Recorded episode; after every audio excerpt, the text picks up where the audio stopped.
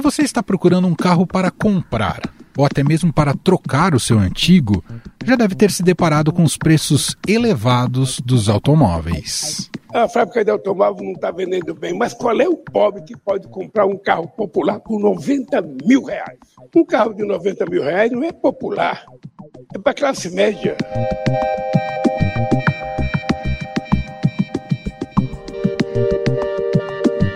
Hoje, um carro zero, considerado popular, não sai por menos de 67 mil reais. E olha que estamos falando do mais básico, sem todos os itens de série. A fala de Lula, que ouvimos anteriormente, foi durante a primeira reunião do novo Conselho de Desenvolvimento Econômico e Social Sustentável, apelidado de Conselhão. Recriado pelo petista, o órgão tem a missão de auxiliar na elaboração de políticas públicas de desenvolvimento, como a questão dos preços dos carros populares. Vamos fazer carro a preços mais compatíveis, aumentar as prestações. Eu brigava muito com a minha equipe econômica, eu estou vendo o Haddad ali. Na época não era o Haddad, era o Guido Manca. Eu falava, Guido, olha, o povo mais pobre, ele sofre as consequências dos juros, mas ele não reclama porque para ele o que interessa essa prestação do bem que ele vai comprar cabe no bolso dele. Não adianta comprar uma coisa de juro zero e ele não poder pagar a prestação. Por causa dos preços, a venda de carros no país tem diminuído. Soma-se a isso a alta dos juros que encarecem o financiamento. Um estudo da Fundação Getúlio Vargas comparou a evolução de preços de três modelos zero quilômetro, com motor 1.0 e itens básicos. Em 2019, o valor médio era de 30 mil reais e o brasileiro precisaria desembolsar 30 salários mínimos da época para sair de carro novo. Três anos depois, o mesmo carro passou a custar quase 70% a mais. Um levantamento comparou o preço do carro novo com o salário mínimo. Em quatro anos, a diferença quase dobrou. Em 2022, a venda de carros usados foi cinco vezes maior que a de carros novos, e a preferência tem sido por veículos com pelo menos 11 anos de rodagem. Diante deste cenário, montadoras e concessionárias pressionam o governo para um plano de retomada de carros populares a preços acessíveis. Representantes do setor já mantêm conversas com o ministro do Desenvolvimento, Indústria, Comércio e Serviços, Geraldo Alckmin, sobre o assunto. No mês passado, o vice-presidente afirmou que essas mudanças iniciariam com a antiga frota de caminhões do país. Estamos estudando um projeto para renovação de frota, começando por caminhão. Tem caminhão muito velho, com 25, 30 anos, rodando. Quebra, polui muito. Nós estamos estudando um sistema que nós vamos comprar esse caminhão muito velho e dar crédito e desconto e dar um estímulo para renovar a frota.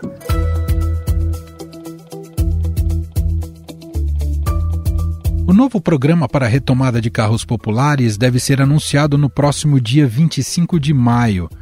Três pontos serão atacados pelo governo: redução da carga tributária, incentivo ao uso de componentes nacionais e programa de financiamento para veículos. Com isso, a gestão petista espera reduzir o preço dos carros de entrada para uma faixa na casa dos 50 mil reais. Outra proposta que pretende auxiliar nessa transição para uma frota de veículos mais nova é gerar incentivos para quem tem carros mais velhos. Donos de carros antigos poderão receber incentivo do governo federal para trocar de carro com dinheiro subsidiado pelo Fundo de Petroleiras. A proposta é avaliada pelo ministro da Fazenda, Fernando Haddad, e faz parte da transição ecológica da frota nacional de carros.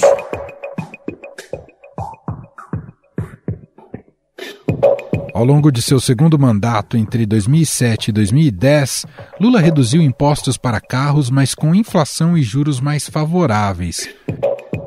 A partir dessa política, muitos brasileiros tiveram acesso ao primeiro carro zero, pagando prestações ao longo de seis anos. A indústria automobilística acelera. No mês passado, foram vendidos 211 mil veículos no mercado interno. Foi o melhor resultado mensal dos últimos 50 anos. E com tanta procura, o consumidor começa a ter de entrar em lista de espera pelo carro dos sonhos. A volta do tema ganhou corpo no início de abril, quando a FenaBrave, Associação de Concessionárias de Veículos, e algumas montadoras passaram a defender a necessidade de ofertas de carros mais baratos para tentar recuperar o mercado. Pátios de fábricas e revendas têm estoques para quase 40 dias de vendas, e só no mês de abril nove fábricas pararam a produção e dispensaram trabalhadores, algumas por até um mês. Mais três montadoras suspenderam temporariamente a produção de veículos. Além da falta de insumos, a redução nas vendas afetou a produção. O Sindicato dos Metalúrgicos do ABC defendeu, em documento entregue ao presidente Lula, estímulo ao lançamento imediato de modelos populares com preços menores e linhas de crédito de 60 a 72 meses. Ao mesmo tempo, as montadoras defendem um maior incentivo aos carros sustentáveis que utilizam etanol ou sejam elétricos. Hoje, o carro elétrico mais barato disponível no Brasil está na faixa dos 146 mil reais, o que não se torna atrativo para o comprador. Afinal, é preciso criar estímulos específicos para a indústria automotiva? É mesmo o papel do governo auxiliar as montadoras? Por que a indústria de transformação não decola no Brasil? Sobre o assunto, vamos conversar com o pesquisador do FGV Ibre e chefe da pesquisa econômica da JBFO, o economista Samuel Pessoa.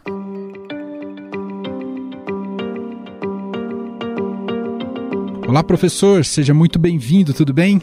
Olá, é um prazer estar aqui com vocês. Professor, como é que o senhor avalia essa ideia do governo de lançar um programa para incentivar o carro popular? Cabe mesmo ao governo esse papel? Não, não, não cabe. O que incentivaria o carro popular como, na verdade, o consumo de todos os bens da indústria de transformação, é o governo se empenhar ao máximo para aprovar a reforma dos impostos indiretos, que é uma reforma que está no Congresso, está na agenda do governo. O ministro Fernando Haddad já disse que é uma das prioridades legislativas da, do Ministério da Fazenda. E essa reforma tem a capacidade de aumentar muito a produtividade da indústria brasileira, de reduzir muito o custo de conformidade, principalmente no pagamento de impostos, e também reduzir o grau de litígio tributário, que o Brasil é o campeão mundial. Todos esses temas que eu elenquei aqui, principalmente custo de conformidade e litígio, encarece muito a produção de todos os bens produzidos na indústria de transformação. O carro é talvez o elemento bem mais paradigmático, mas não só o carro, bens duráveis em geral, eletrodomésticos, assim sucessivamente. Então, eu acho que o caminho é, não é o caminho do subsídio, do estímulo, o caminho é o aumento da eficiência produtiva. E hoje, na agenda, o item mais importante da elevação da eficiência da produção da indústria de transformação no Brasil é a reforma dos impostos indiretos. Bom, ainda não temos em detalhes esse plano que deverá ser lançado, mas evidentemente, até como o senhor destacou, está dentro do pacote algo relacionado à tributação, né, isenção de tributos. O governo, no atual momento, está em condições de abrir mão de arrecadação, professor? A gente tem um déficit, é, temos um problema estrutural. Todos os cálculos que eu conheço, já levando em consideração a aprovação do novo marco fiscal, e já levando em consideração que o governo consiga aumento de carga tributária nos próximos anos, para que o limite inferior da banda de superávit primário seja atingido, tanto esse ano quanto nos anos subsequentes, se tudo isso acontecer, a dívida bruta do governo geral, que é um indicador que as pessoas olham com mais frequência, deve aumentar uns 12 pontos percentuais do PIB. Ela vai estar subir dos atuais 74%, 75% para alguma coisa como 86%, 87%, já fazendo cálculos bastante otimistas para a evolução das contas públicas. Ora, numa situação em que o horizonte de quatro anos é aumento da dívida pública, não faz sentido desonerar a aquisição de um bem que, mesmo quando é popular, é um bem de alto valor adicional, alto valor unitário. Só pessoas com alguma renda maior é que conseguem adquirir um automóvel. Professor, ah, no fundo também não falta uma, além do que o senhor destacou, né, da importância da reforma tributária, não falta também uma definição mais clara sobre qual modelo de indústria nós queremos? Aí é uma conversa mais complicada. Né? O Brasil é um país rodoviário, nós não temos ferrovias, e até faz sentido nós não termos ferrovias, porque a topografia brasileira não combina muito bem com, com ferrovia. Temos grandes cidades, temos uma deficiência crônica de investimentos públicos nas grandes cidades, então as nossas as cidades brasileiras elas não são bem dotadas de transporte público. Acabou que a gente entrou, né? Desde os anos 1950 houve uma opção clara por esse modelo rodoviário, nem sei se dava para ser muito diferente, mas eu acho que a gente vai ter uma indústria automobilística forte, qualquer jeito. Né? O mercado é grande, temos uma certa tradição, já são muitos anos. A questão é qual é o tipo de política que a gente tem que fazer para estimular a indústria. Nós temos tentado programas de subsídios recorrentemente, eles não têm dado certo. Né? No governo petista anterior, foi feito um esforço grande, e eu acho que genuíno, com o programa Inovar Alto, mas diversas montadoras vieram ao Brasil. Começamos a produzir BMW, sei lá, Mercedes, né? São carros que o mercado brasileiro é tão pequeno que não faz sentido a gente produzir domesticamente. Ou seja, eu acho que a intervenção estatal ela tem sido sempre muito incompetente, muito mal feita.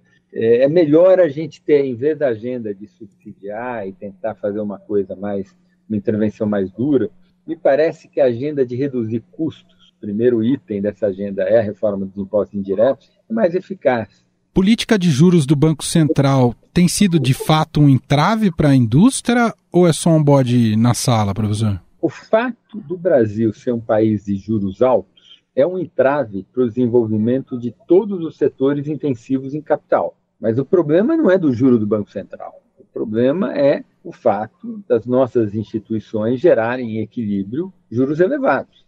O juro mede a escassez do capital.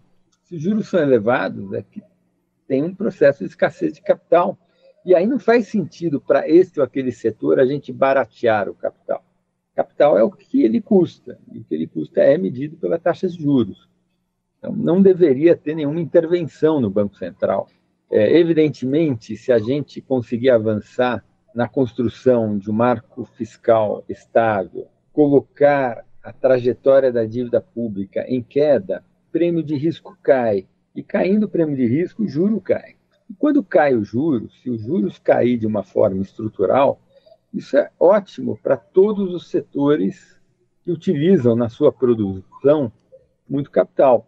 A indústria de transformação é um setor relativamente intensivo em capital, então vai se beneficiar bastante. Mas o problema não é o juro ser alto, o problema é quais são os fatores que produzem esses juros altos.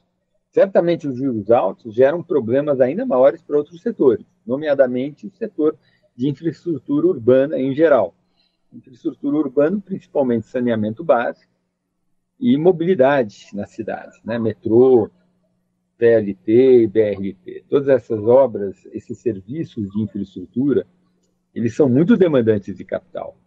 E certamente o fato dos juros serem altos no Brasil encarece muito tanto a construção de infraestrutura de saneamento básico, quanto a construção de infraestrutura ligada à mobilidade urbana e casa própria também. Né? Se os juros caírem, o financiamento habitacional fica mais barato. Né? Então, de fato, juros elevados geram um monte de efeitos colaterais. Mas os juros são elevados porque a sociedade fez escolhas para que o juro fosse, fosse elevado. Então, os juros elevados é um fenômeno real está associado a um excesso de demanda sobre oferta que a gente tem o tempo todo. Uhum. E aí não adianta fulanizar na pessoa do Roberto Campos Neto. Não, não, porque a gente tem que lembrar, né? Isso é uma coisa estranha. A gente teve vários presidentes do Banco Central nos últimos 30 anos, né? Gustavo Franco, depois tivemos Henrique Meirelles, né? entre os dois tivemos Armínio Fraga, tivemos Tobini, depois do Tobini, nós tivemos Ivan Gonfan e agora Roberto Campos Neto. Eu, eu elenquei aí uns cinco nomes. Né? Uhum. O juro alto foi uma realidade permanente na gestão de todos esses presidentes. Esses presidentes, eles não eram iguais entre si, eles eram diferentes. Tem presidente que veio da academia, presidente que veio do setor privado, tem o Tobini que era funcionário de carreira, tem várias histórias pessoais. Um invariante são os juros elevados. Então, parece que juro elevado não está associado ao nome desse ou daquele presidente do Banco Central. É uma realidade mais estrutural da economia brasileira. A gente observa, professor, líderes empresariais adotando um discurso de oposição ao setor do agro, como se o agro fosse mais protegido pelo governo. Faz sentido essa, essa oposição e o que, que o setor industrial poderia aprender com o agro? Eu acho que uma oposição não faz sentido, mas faz sentido o argumento de que a carga tributária média sobre a indústria de transformação é maior do que a carga tributária média sobre o agronegócio, uhum. sobre a agropecuária. E faz sentido também, e por isso que eu enfatizei tanto a reforma tributária, custo de conformidade para pagar os impostos, quantidade de contadores que uma empresa tem é, é muito maior na indústria de transformação do que na agropecuária e o nível de litigiosidade produzida pela complexidade tributária também é muito maior na indústria de transformação do que na agropecuária. E, adicionalmente, existe uma, uma política que é feita de elisão fiscal na agropecuária. E elisão fiscal é essa. Os fazendeiros, eles operam no regime de pessoa física. Às vezes você vê fazendas gigantescas e aquilo, aquilo não é uma empresa. Ele administra a fazenda como se ele fosse pessoa física e a legislação permite isso. E aí ele consegue esconder lucro, porque na pessoa física o investimento ele é considerado um gasto. Né? Então eles investem muito. E aí quando você olha o lucro da pessoa física é muito baixo, porque ele gastou um monte de coisa. Uhum. Então é, eu acho que esse é um tema que precisa ser tratado em algum momento. Não faz sentido fazendas gigantescas. Né? Não estamos falando de agricultura popular, camponeses. Estamos falando de pessoas que têm 50 colheitadeiras ou duas colheitadeiras, têm áreas significativas de terra. É, a organização da produção tinha que ser por meio de uma pessoa jurídica que devia pagar um imposto de lucro, um imposto sobre o lucro e contribuição social sobre o lucro líquido, como a indústria paga. Então, eu acho que a alegação da indústria procede. Agora, não é um confronto, né? Elisão fiscal, a, a lei está mal desenhada, a gente tem que acertar a lei. Professor, acho importante um diagnóstico do senhor em relação ao contexto também, voltando ao tema do carro popular. Muita gente fala, ah, em 2019, um carro popular custava na faixa de 30, 35 mil, hoje não custa menos do que 65 mil que explica em pouco tempo uma inflação tão elevada sobre o preço do, do, dos automóveis? A gente teve, com a pandemia, encarecimento da energia, encarecimento de chip e encarecimento de matérias-primas metálicas. Né? É, eu acho que vai demorar para o mercado normalizar. Agora, adicionalmente, além disso, uhum. você tem, nos, nos últimos 20 anos, construção de uma grande classe média mundial. Isso aconteceu no Brasil, lá nos anos Lula, mas acontece na China e agora na Índia. Né? Então, a demanda por automóveis vem subindo muito e a oferta demora para responder. Só captar mais uma impressão do senhor, uma reforma tributária, passando uma reforma tributária, ela tem capacidade de já ter efeitos imediatos e positivos para a economia? Eu, eu acredito que haverá efeitos imediatos. Os efeitos imediatos eles vão atuar no nível das expectativas para a reforma ter seus efeitos plenos, é, é, fazendo de prática que a gente sinta no dia a dia da operação da economia plenamente os efeitos da reforma, vai demorar acho que até 10 anos, depende do, do tempo de transição, já vi 10 anos, já vi 5 anos, então tem uma dúvida. Mas o que vai acontecer se ele aprovar a reforma, e se a reforma vier direita, boa, é que sinalizará para o setor privado que, em alguns anos, o país será um país muito melhor para fazer negócios.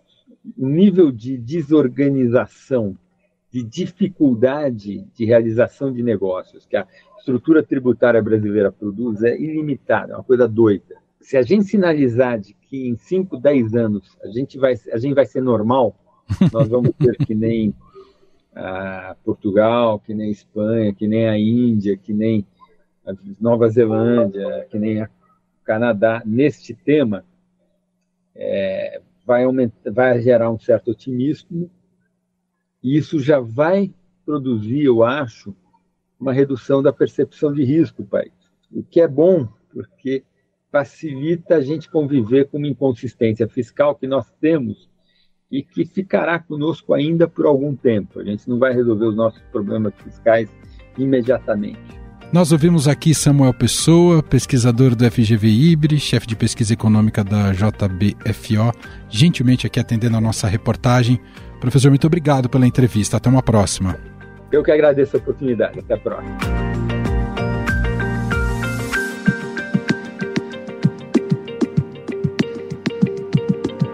Estadão Notícias. E este foi o Estadão Notícias de hoje, terça-feira, 16 de maio de 2023. A apresentação foi minha, Emanuel Bonfim. Na produção, edição e roteiro, Gustavo Lopes, Jefferson Perleberg e Gabriela Forte. A montagem é de Moacir Biasi. E o nosso e-mail, podcast.estadão.com. Um abraço para você e até mais.